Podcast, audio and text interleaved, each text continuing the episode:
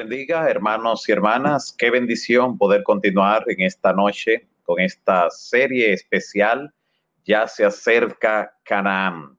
Hasta ahora hemos estudiado en la palabra de Dios un mensaje de actualización profética, donde el Espíritu Santo nos ha guiado paso a paso en la comprensión del escenario profético que tenemos hoy en día. Y hoy tenemos un tema sumamente importante al que hemos titulado el arma secreta. ¿De qué se trata? Vayamos de inmediato en nuestras Biblias, en el Evangelio de Lucas, busquemos en la Biblia el Evangelio de Lucas y vamos a leer específicamente en el capítulo 17. Evangelio de Lucas, capítulo 17, desde el verso 26.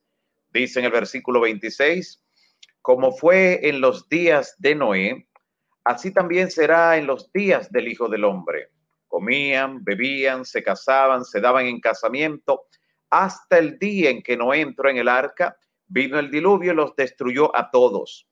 Asimismo, dice el versículo 28, como sucedió en los días de Lot, comían, bebían, esto era ya en Sodoma, compraban, vendían, plantaban, edificaban, mas el día que Lot salió de Sodoma, llovió del cielo fuego y azufre y los destruyó a todos. Termina diciendo el Señor Jesús en el verso 30, así será el día en que el Hijo del Hombre se manifieste. Hay una descripción en el libro Patriarcas y Profetas, una descripción inspirada de cómo ocurrió este acontecimiento, especialmente allí en Sodoma, cómo impactó, cómo los elementos que allí pues impactaron provocaron este juicio sobre esas ciudades impías dice especialmente en esta descripción en la página 141 del libro Patriarcas y Profetas, el sol salía sobre la tierra cuando Lot, guiado por los ángeles, ah, pues ayudado a salir de la ciudad, eh, Lot llegó a la Zoar, esa ciudad pequeña. Los claros rayos matutinos parecían anunciar prosperidad y paz a las ciudades de la llanura. No había vestigio alguno que pudiera decir que se avecinaba esa destrucción. Sigue diciendo que empezó el ajetreo de la vida diaria por las calles allí en Sodoma. Los hombres iban por distintos caminos a su negocio, a los placeres del día.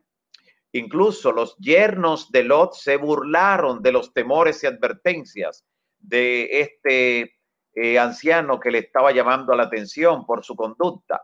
De repente como un trueno en un cielo despejado, se desató la tempestad. El Señor hizo llover fuego y azufre del cielo sobre las ciudades y fértil llanura, sus palacios, sus templos, las costosas moradas, los jardines y viñedos, la muchedumbre amante del placer, todo que la noche anterior simplemente habían injuriado a los mensajeros del cielo, todo ahora estaba siendo consumido. El humo de esa conflagración ascendió al cielo como si fuera el humo de un gran horno, y el hermoso valle de Sidín se convirtió en un desierto, un sitio que jamás habría de ser reconstruido ni habitado, como testimonio para todas las generaciones de la seguridad de que el juicio de Dios finalmente visita el pecado. Las llamas que consumieron las ciudades de la llanura transmiten hasta nuestros días una luz de advertencia. Se nos enseña la temible y solemne lección de que mientras la misericordia de Dios tiene mucha paciencia con el transgresor, con el pecador, hay un límite más allá del cual los hombres no pueden seguir o continuar en sus pecados.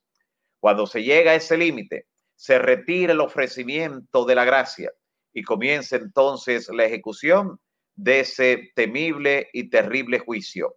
Es interesante ver cómo se describe esta destrucción en la palabra y ver de manera especial cómo también esto constituyó el uso de un arma de Dios que vamos a ver a la luz de la Biblia, a la luz de toda la inspiración, para destruir esas ciudades de la llanura, las ciudades de Sodoma, Gomorra, Atma y Seboín, como mayormente se conocen las ciudades vecinas, Dios podría haber usado al ejército de otra nación, un ejército poderoso, para destruir a esas ciudades. Ciertamente, incluso recordamos en el capítulo 14 del libro del Génesis, cómo el Señor había permitido justamente que eso ocurriera unos años antes, que fueran capturados incluso los reyes de Sodoma, Gomorra y las demás ciudades. Eh, tal vez esto ocurrió como una advertencia de parte del Señor. Recordamos también que Dios utilizó a Abraham para que con cerca de unos 300, 400 siervos, pues lograran rescatar en una forma milagrosa, providencial, a todos los que fueron llevados cautivos de las ciudades de la llanura.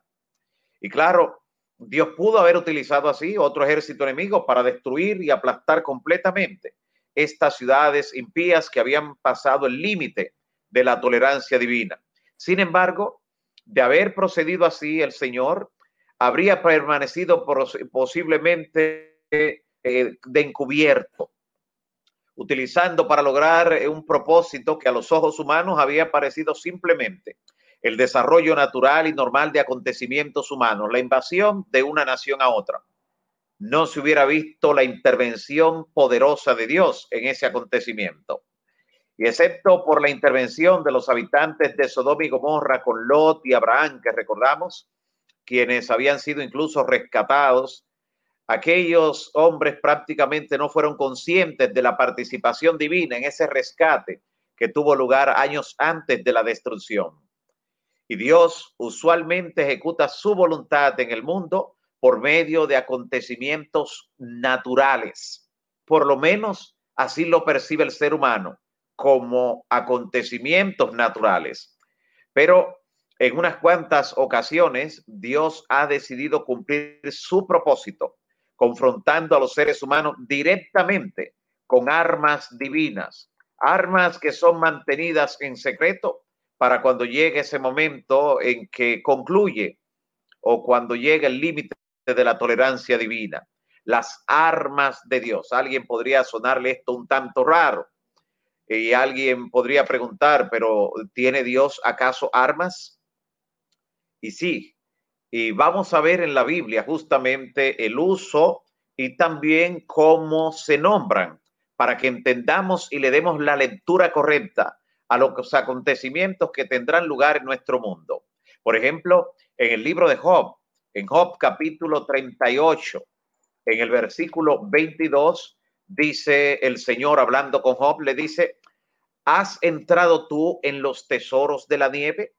¿O has visto los tesoros del granizo que tengo reservados para el tiempo de angustia, para el día de la guerra y de la batalla? Nota lo interesante, cómo Dios le describe aquí a Job el uso de estas armas y cómo las tiene guardadas de manera secreta, reservadas para un día especial. Dios dijo que usa las fuerzas de la naturaleza, así conversando con, con Job, como armas para la batalla. Y eso es con frecuencia evidente también en el libro de los Salmos, que aparece justamente a continuación del libro de Job.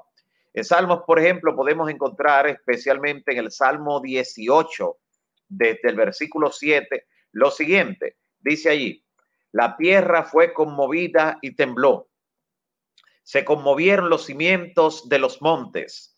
Se estremecieron porque se indignó el Señor.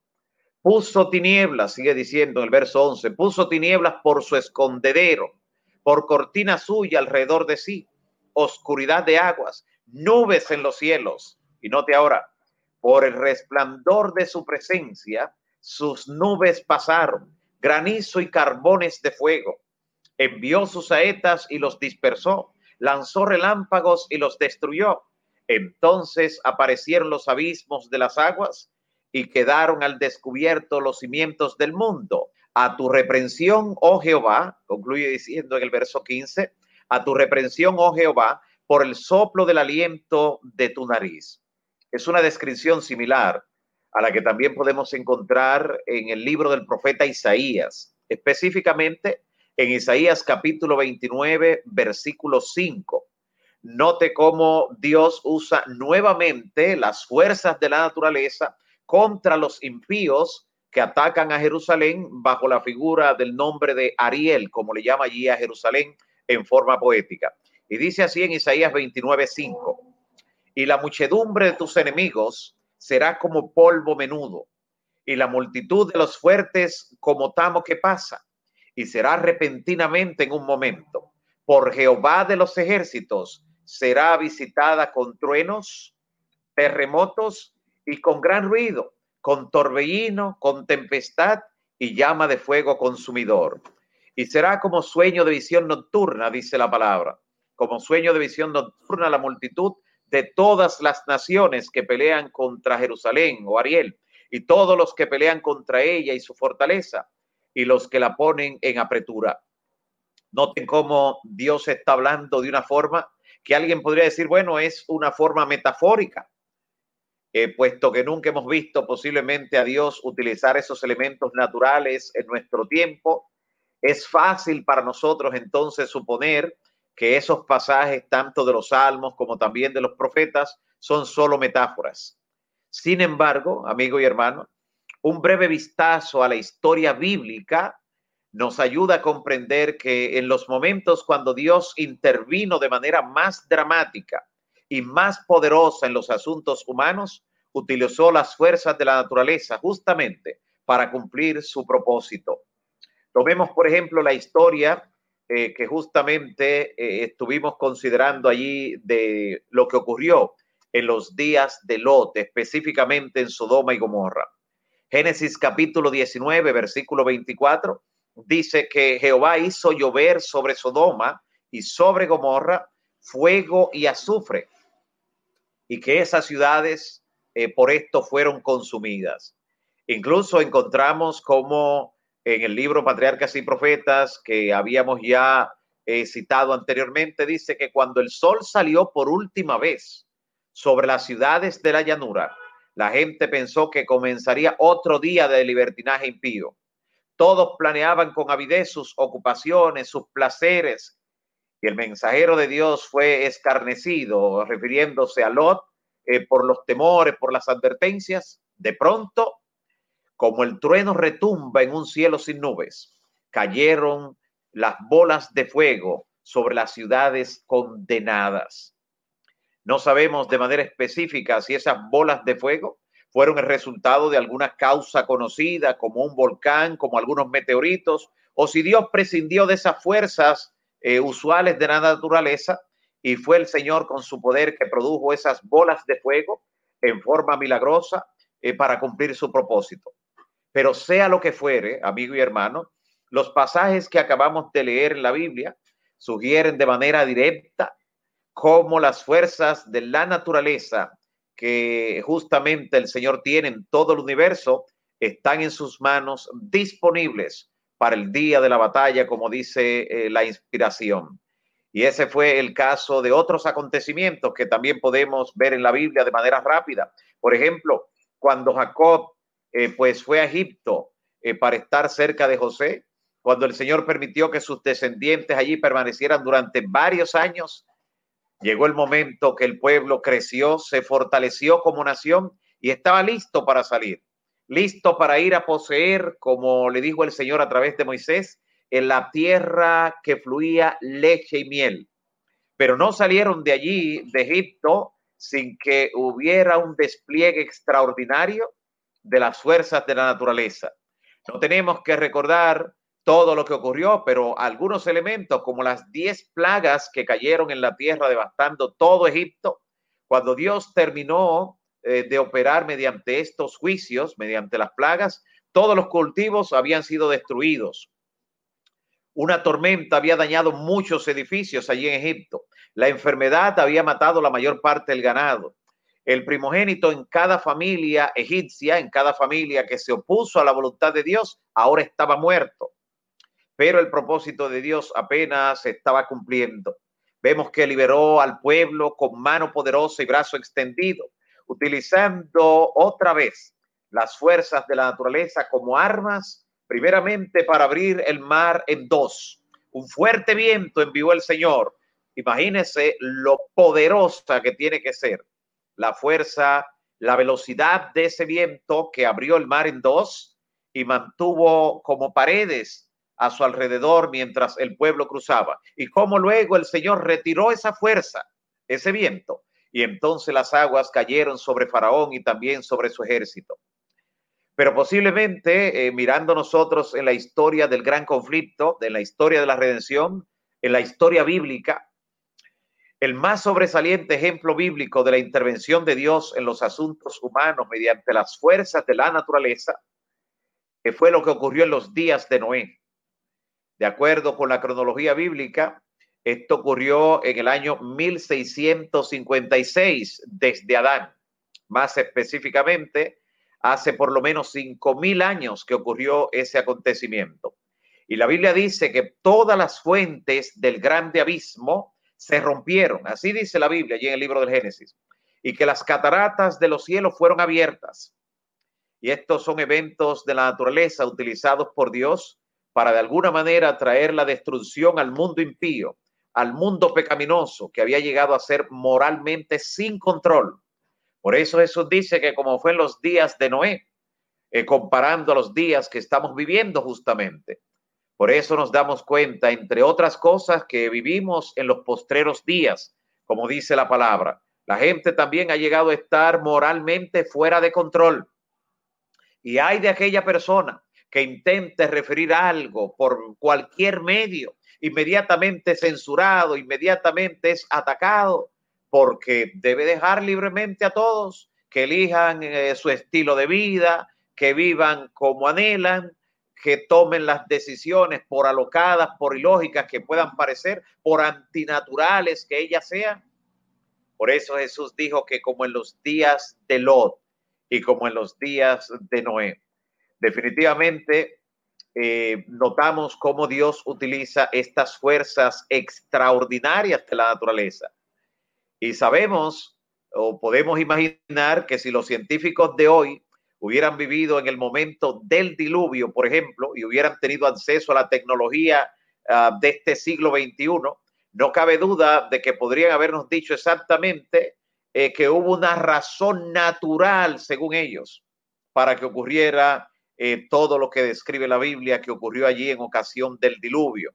Hubieran dado algún tipo de explicación para explicar por qué las fuentes del abismo se rompieron, por qué las cataratas de los cielos fueron abiertas, como dice la Biblia.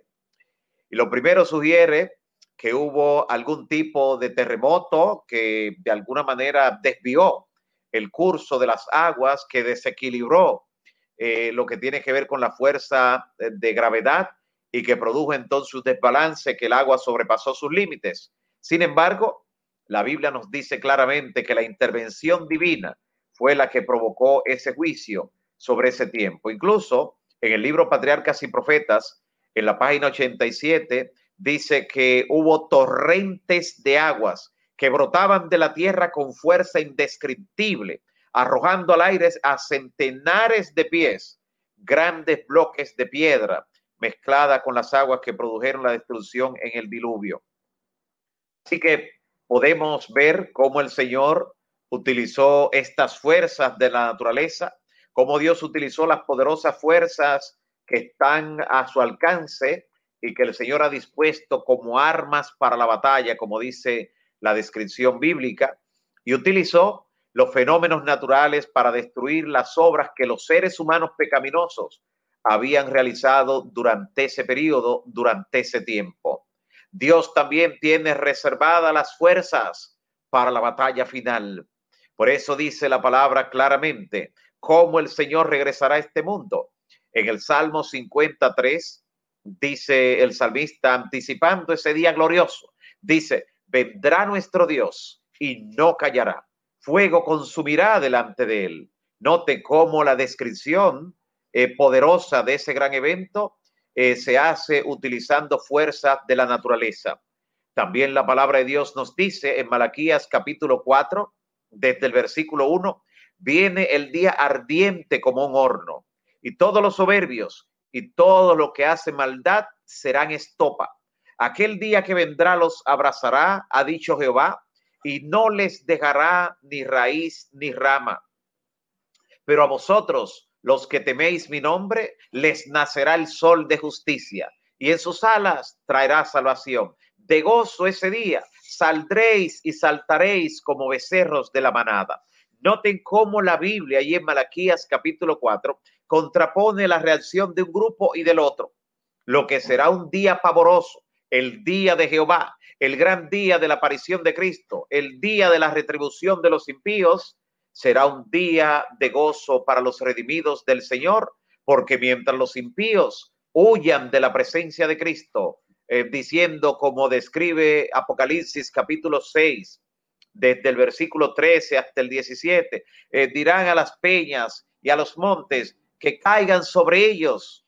Así dirán los impíos, caed sobre nosotros y escondednos del rostro del que está sentado sobre el trono y de la ira del cordero, porque el gran día de su ira ha llegado.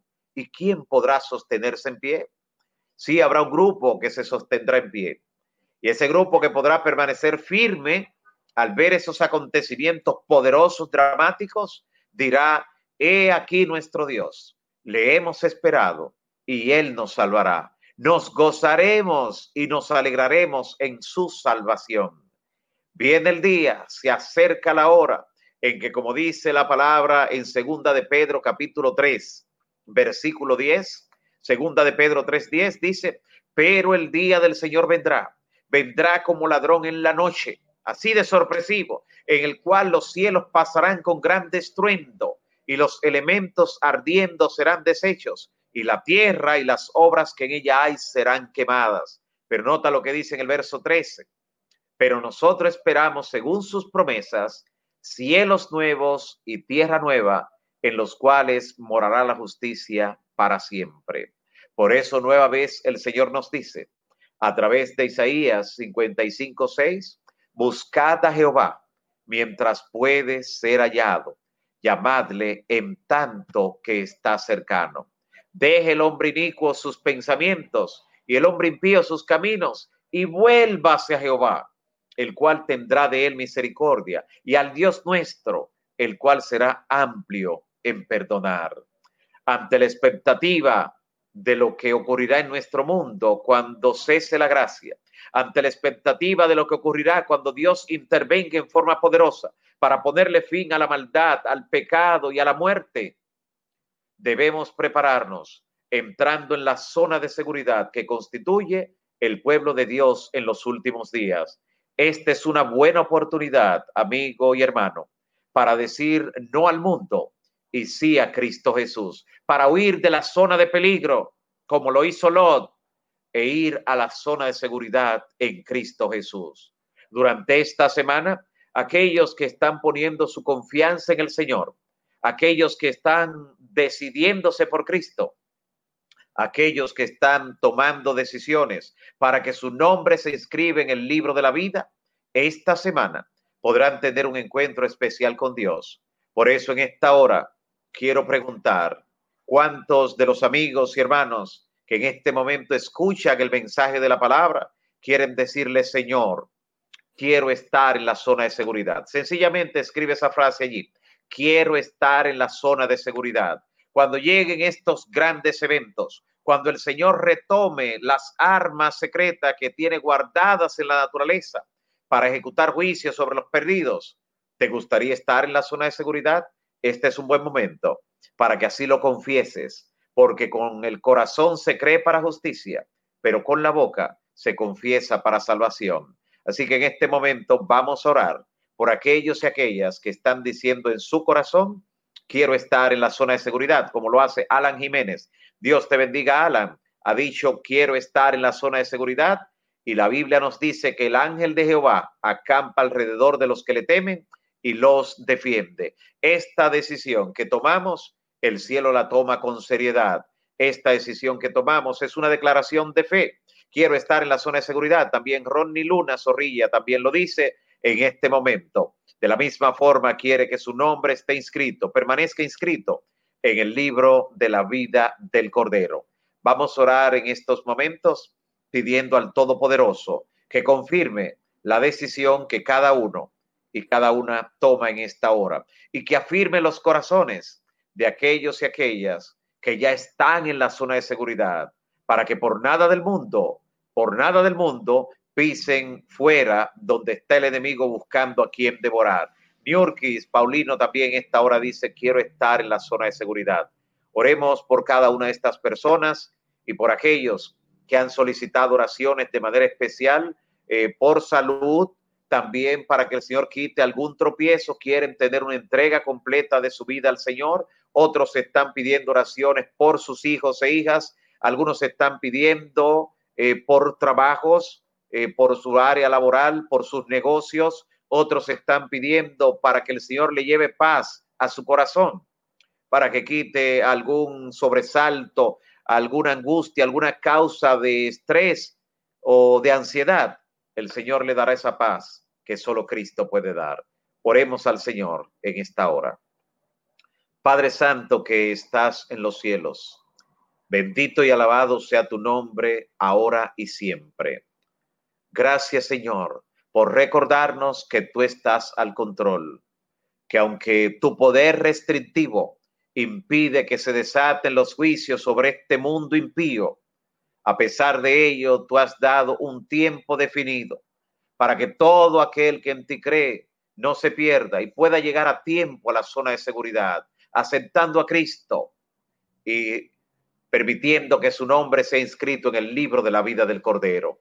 En esta hora también, Señor, te pido por cada una de aquellas personas que han solicitado que se interceda en ellos por diferentes motivos. Tú ves la condición y la situación que trae preocupación a su vida, que le hace andar en angustia, a otros estando en ansiedad.